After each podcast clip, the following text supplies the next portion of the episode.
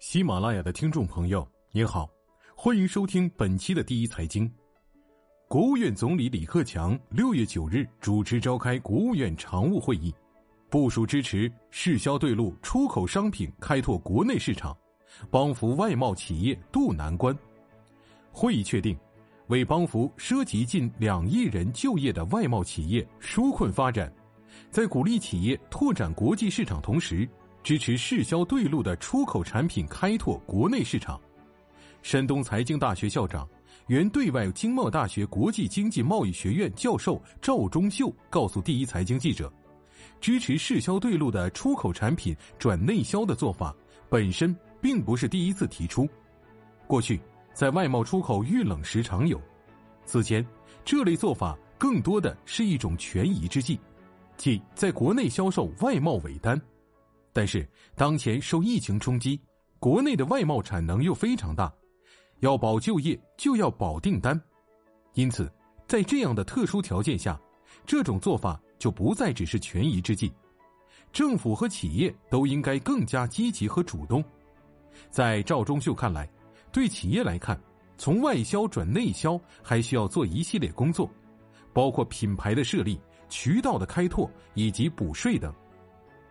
过去一些外贸企业的外销相对简单。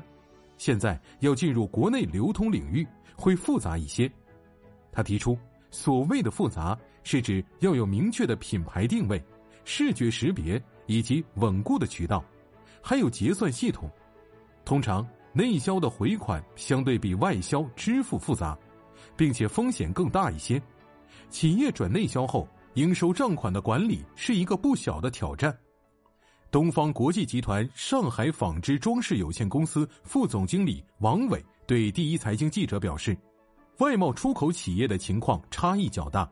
作为长时间专注于出口，百分之九十九以上都是出口的外贸企业，由于很少涉及内销市场，如果要转内销，无疑会面临较大压力。”王伟坦言：“一方面是团队问题，没有熟悉国内市场。”并掌握渠道资源的销售团队，一方面是没有商标。我们正在考虑注册一个属于自己的商标，不过国内的销售模式是完全不一样的。外销市场很好卖的产品，在国内不一定销售的很好。王伟说：“即使有了自己的品牌，也还需要较大的金钱、人力和时间投入，才有可能培育起来。不过疫情之下。”大量外贸企业也在努力转型自救。